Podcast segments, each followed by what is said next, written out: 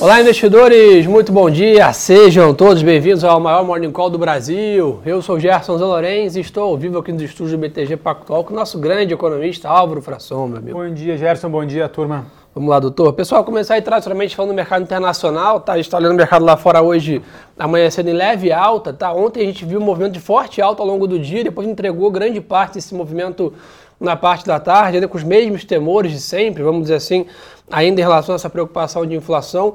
E hoje né, o cenário lá fora está um pouco mais vazio na parte de indicadores. O grande destaque aqui do mercado na madrugada aqui foi o aumento das notícias aí, Álvaro, de uma possível chance, tá lembrando, amanhã tem Banco Central Europeu, o mercado precificava uma alta de 0,25, mas está um burburinho ali, uma possível alta de meio né, na reunião de amanhã. Isso o mercado fica um pouco mais balançado hoje, essa manhã de terça-feira. Exatamente, acho que hoje o mercado abriu aí na, na Europa sem, sem direções únicas, né? então tem aí altas e quedas uh, concomitante hoje no mercado lá no, no, no, europeu. Teve CPI do dado ali de, de inflação uh, ao consumidor do, da zona do euro. Vem em linha com o esperado, então acho que de uma certa forma pode ser um dia um pouco mais positivo se for visto por esse, por esse motivo, né? já que isso talvez possa diminuir um pouquinho as pressões aí por 0,50. Então ainda está uma dúvida muito grande, mas parece que, uh, que acho que o BC está tá mais tendendo a dar uma de 0,25 e adotar talvez um tom, um discurso mais duro na comunicação,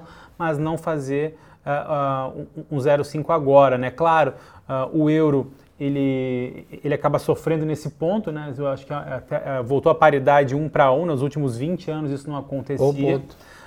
e talvez isso seja um dos, um dos motivos, por outro lado, para você forçar uma alta mais rápida dos juros pelo, pela, por parte do Banco Central Europeu.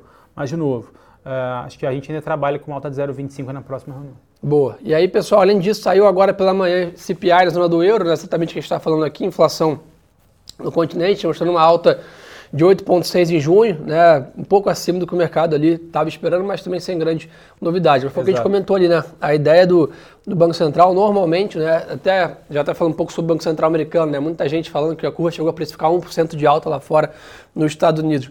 Mas seria bem difícil o Banco Central americano se surpreender duas vezes, né? Saiu do era meio, virou 7,5, agora era 7,5, vira 1. Né? A missão do Banco Central é tentar ser o menos é, surpreso possível, vamos dizer é, assim, né? É, é, tentar, fazer, é tentar fazer pouco parecer muito, né? Ou seja, dar 0,25 parecer 50 no discurso.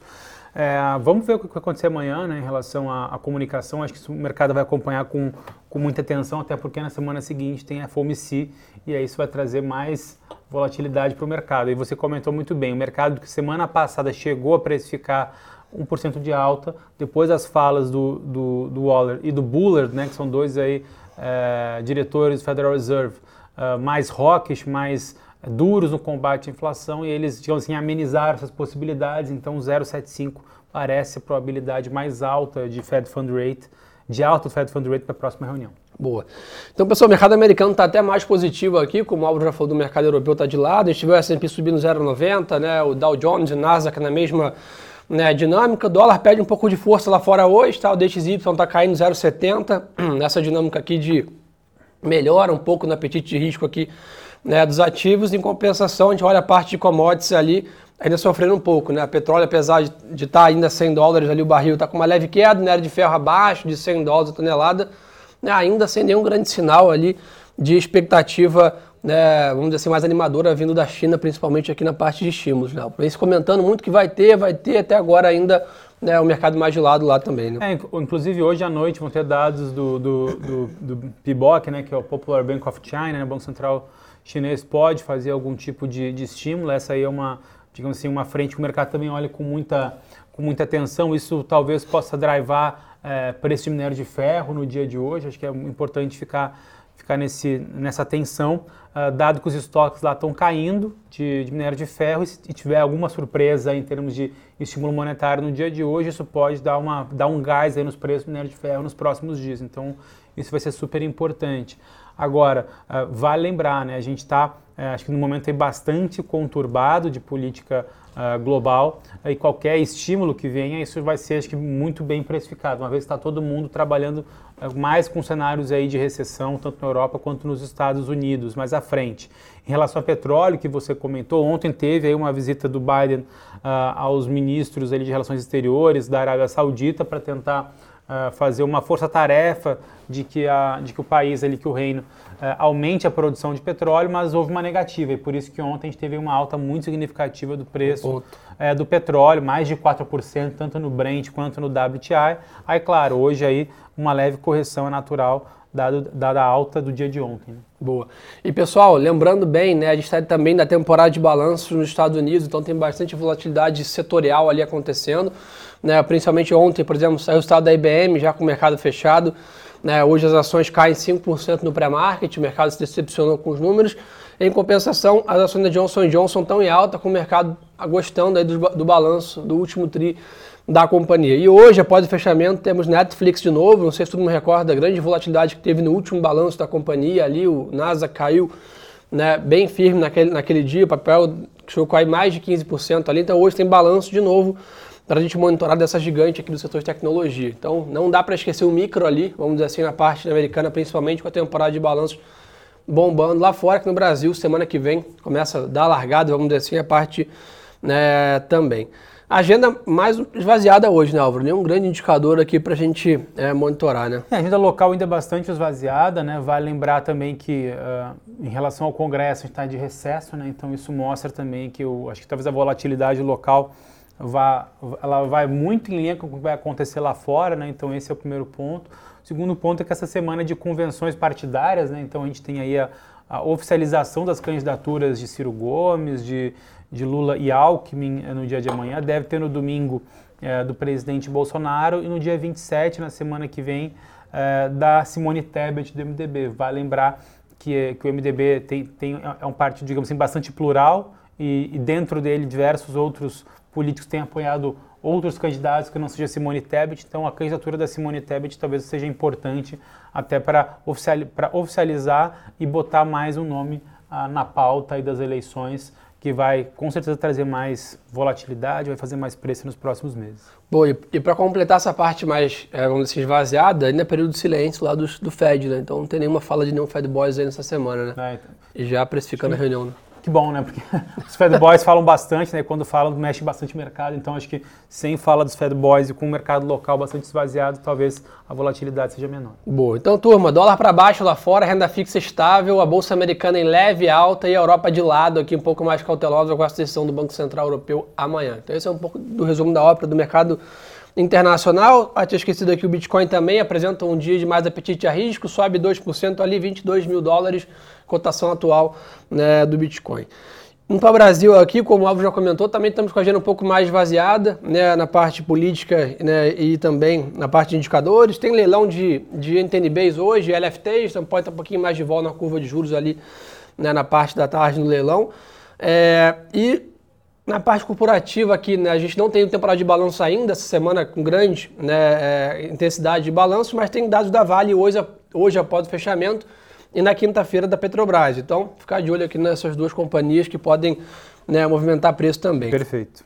Ó, Alvarão, estava falando com, com, com você com, ontem, com alguns clientes, e aí estava até para ver se você né, compartilha a mesma opinião. Acho que dado esse recesso agora, mesmo depois da volta do recesso, esse ano agora dificilmente deve avançar grandes pautas ali na parte da, na, na, dadas as eleições já próximos ali, né?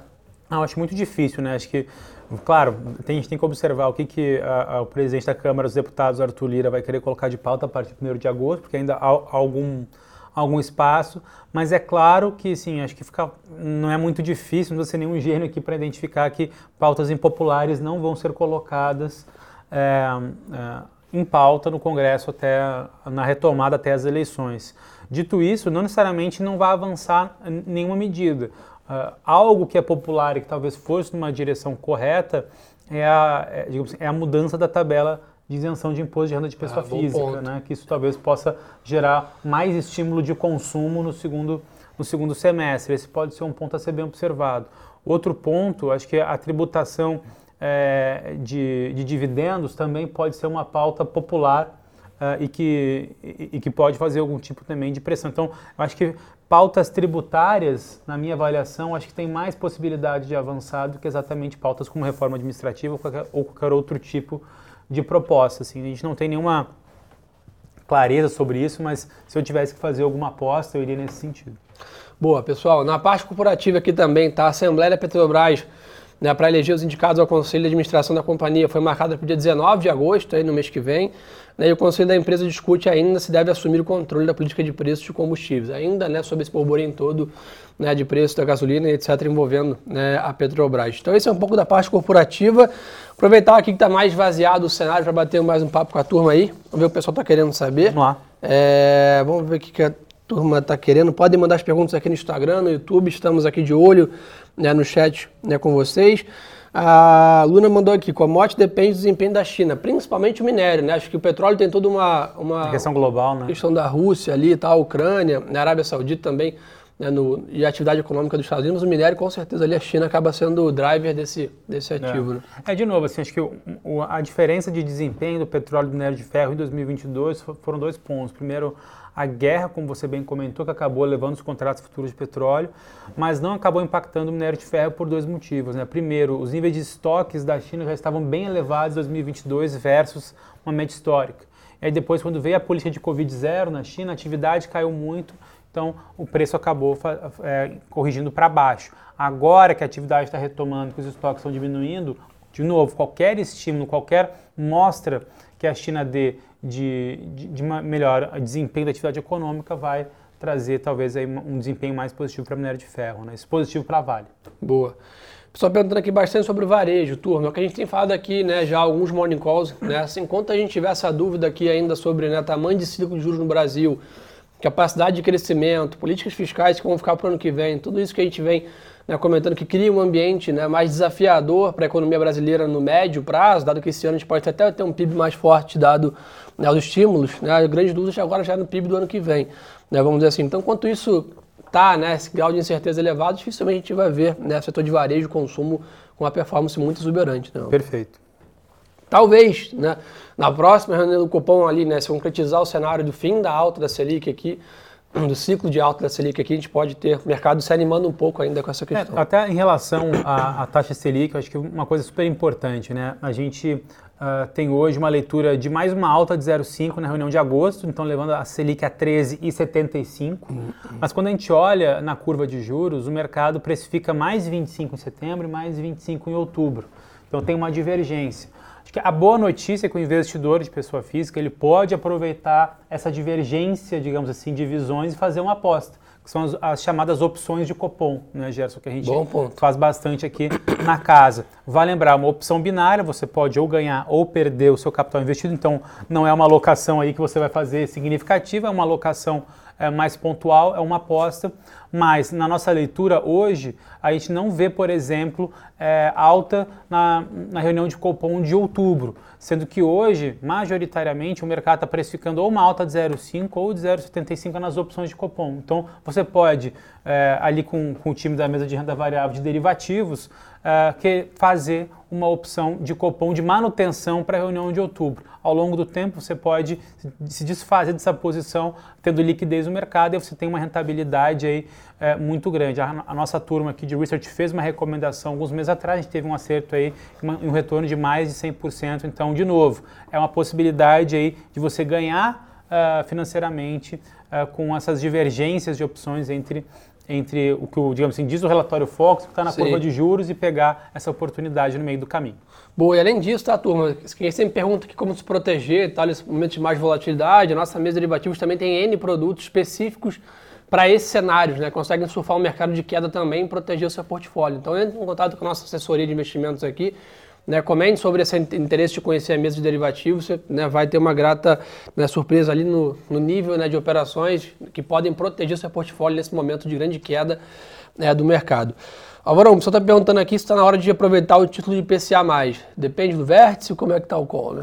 Depende do vértice, assim, acho que a gente ainda, dado o momento de risco, é, é sempre importante comentar, né, pessoal?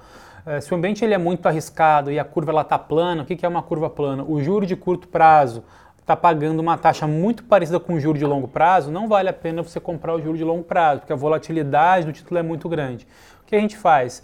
Compra um título de médio prazo, uma NTNB 2030, 2035, que você vai ter uma taxa bastante interessante no dia de hoje, vai estar protegido da inflação e não vai ter uma volatilidade tão grande quanto vencimentos mais longos, como uma NTNB 2050 ou 2060. Claro, esses vértices mais longos, eles são positivos quando a gente está vendo a possibilidade de queda desses juros, porque aí você ganha muito com a marcação do título para cima. Mas por enquanto, dado o nível de risco, a gente acha que ainda não é o momento. Boa. Só perguntando sobre o câmbio hoje, turma, Sim, modos operantes normal seria um dia de dólar até mais fraco lá fora. Hoje o real deveria se valorizar aqui, mas foi acontecer ontem, né? O dólar abriu de gap de baixa aqui depois devolveu tudo. Acho que o cenário ainda está né, de incerteza e está difícil né, assumir uma tendência de queda de dólar nesse curtíssimo prazo. Né? É perfeito. Acho que o ambiente eleitoral dificilmente vai trazer uma apreciação do real muito significativa, né? Então, claro, acho, acho, que tem a turma que opera que opera intraday e tem a turma que vai fazer uma proteção, uma estratégia de mais de, de médio e longo prazo. É, para essa turma que pensa um pouquinho mais a longo prazo, acho que depois das eleições a gente pode ter um ambiente talvez um pouco mais, uh, um pouco mais uh, favorável para a apreciação do real, uma vez que talvez já esteja no preço todos os aumentos de juros que os bancos centrais europeus e americanos tenham que dar, somado a um juro brasileiro muito já muito elevado uh, e, e um juro real muito interessante que pode fazer uma atração de recursos nos próximos meses. Né? Então, uh, por enquanto, a gente acha que vai ficar num patamar muito grande. Quando a gente faz alguns modelos, algumas comparações com moedas latinas, por exemplo, Peso, é, né? é, é, com, com México, Peru, Colômbia, Chile, ainda tem espaço para mais desvalorizações se o ambiente político estressar um pouco mais, coisa que nos parece aí é bastante factível acontecer dados dados recentes. Boa, só pergunta aqui bastante sobre o fluxo estrangeiro. Turma, ele ainda está tá na margem positivo, né? A gente olha no ano ainda, né? E até no, nos últimos meses, apesar de ter reduzido bem né, a, a, a intensidade, o gringo ainda está comprador de Bolsa Brasil.